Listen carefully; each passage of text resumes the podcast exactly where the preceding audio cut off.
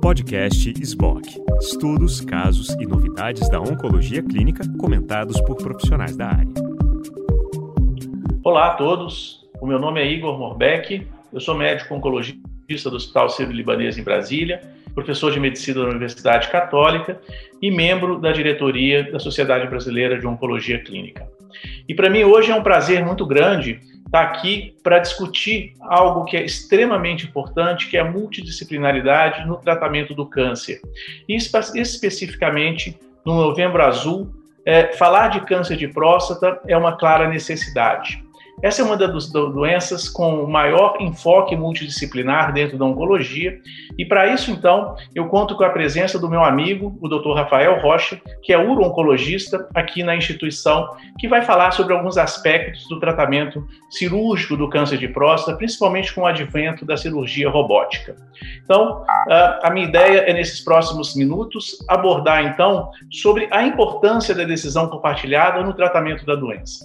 Nós sabemos todos que o câncer de próstata é uma doença extremamente prevalente, não só no Brasil como no mundo, onde mais de 65 mil novos casos estão sendo esperados para o ano de 2020.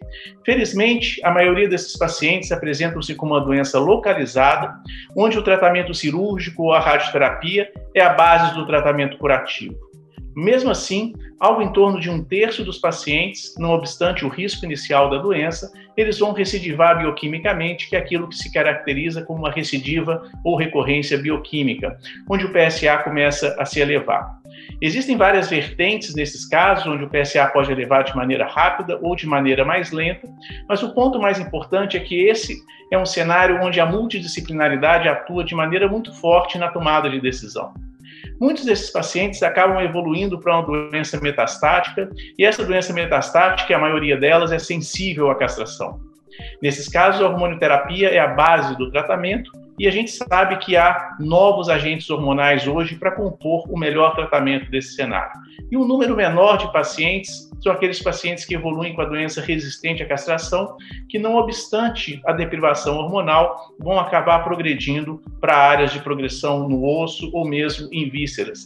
E esse é um cenário ruim de prognóstico, onde o óbito ocorre na maior parte desses casos. Então, o câncer de próstata é possível que a gente consiga avaliar uma história natural muito clara, baseada em diferentes fenótipos da doença. E é muito claro que a multidisciplinaridade e a decisão compartilhada tem que fazer parte na tomada de decisão desses pacientes. De uma maneira geral, existem alguns fluxos nessa tomada de decisão. E esse fluxo, obviamente, que depende da instituição ou mesmo do, do serviço onde o paciente se encontra. Né? Existem é, condutas que elas são muito ativas e colocam o paciente com uma autonomia de tudo, onde ele próprio faz a tomada de decisão de uma maneira isolada.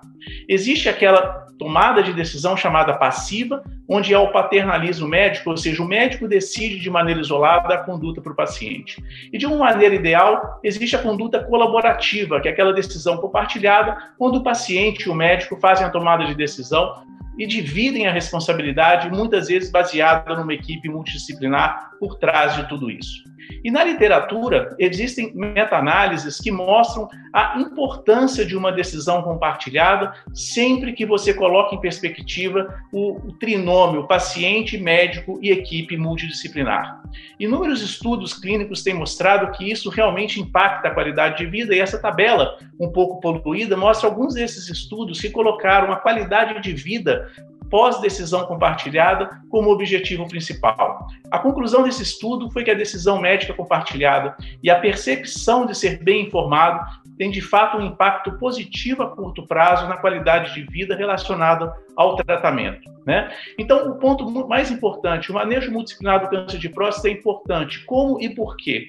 O melhor manejo no tratamento do câncer de próstata, ele é absolutamente controverso na doença inicial. Existem opções bastante variadas, desde a vigilância ativa, que é você não tratar ativamente o paciente, só uh, acompanhar a evolução eventual da doença, que pode ou não acontecer, a cirurgia radical, a radioterapia ou mesmo terapias focais de última geração. Né? Então, a tomada de decisão, em geral, não deve ser feita entre o médico e o paciente de maneira isolada, mas tem sim simplesmente ter um time de especialistas atrelado a essas condutas de uma maneira geral. Da mesma forma, quando a doença progride na progressão recidiva bioquímica ou mesmo doença metastática, existe uma gama muito grande de escolhas de terapias diferentes, que incluem desde o resgate cirúrgico, a radioterapia, terapias focais, hormonioterapia, quimioterapia e tratamentos alvos. De novo, mais uma vez, a tomada de decisão é extremamente importante para um melhor cenário. Vamos citar rapidamente um caso clínico, que é um caso clínico da minha prática.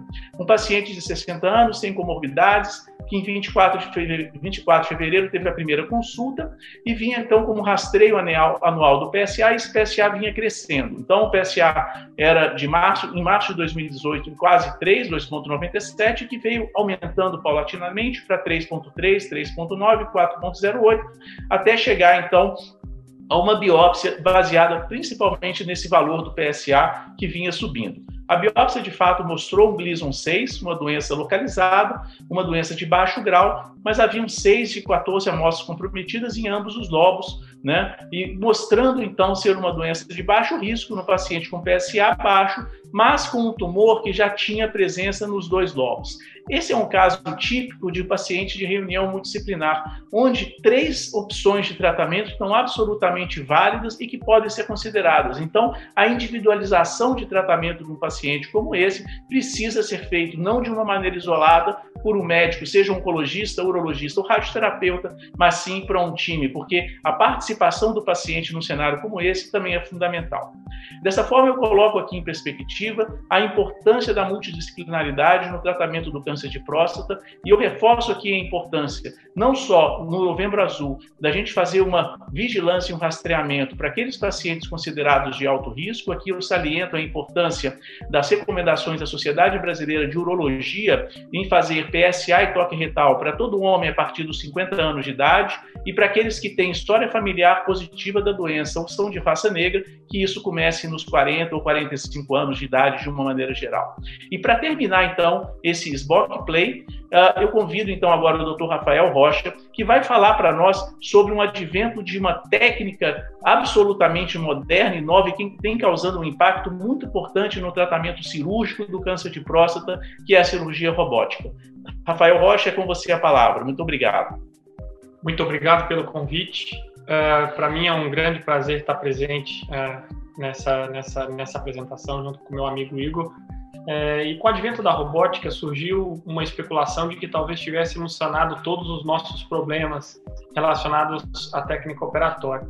Para tentar responder essa pergunta, se isso realmente é verdade, se a robótica conseguiu revolucionar é, o tratamento cirúrgico do câncer de próstata, é, eu trouxe essa meta-análise recente que envolve 11 papers, sendo é, bastante interessante porque envolvem dois trabalhos randomizados e nove trabalhos prospectivos que vão comparar justamente os resultados funcionais ou oncológicos e as taxas de complicação perioperatória nas diferentes modalidades de tratamento cirúrgico, robótica, laparoscópica uh, e a cirurgia aberta.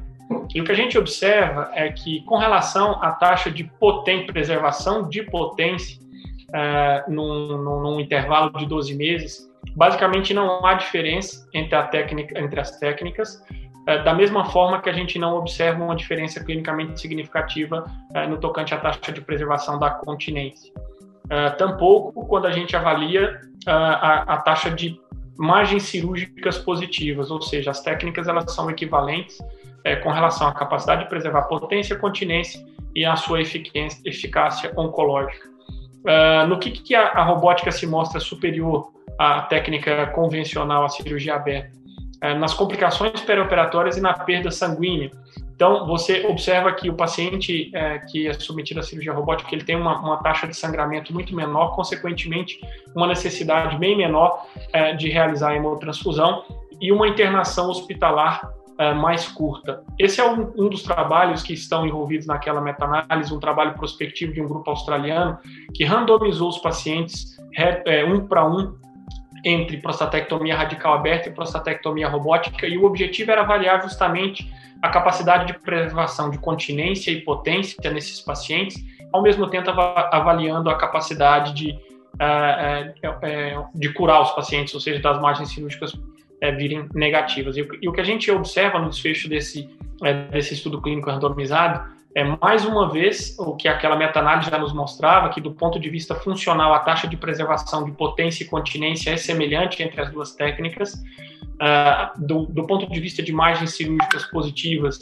não houve diferença estatística entre as duas formas de tratamento, mas a cirurgia robótica, é, de um modo significativo, teve menos complicações pós-operatórias. É, em um slide que tenta resumir isso aí como um best of practice disponível da literatura, o que a gente pode afirmar com certeza é que a cirurgia robótica ela faz com que o paciente tenha um período de internação mais curto. Isso ocorre porque a cirurgia, por ser minimamente invasiva, tem um, um, é, uma probabilidade de sangramento menor, uma taxa de complicação peroperatória menor.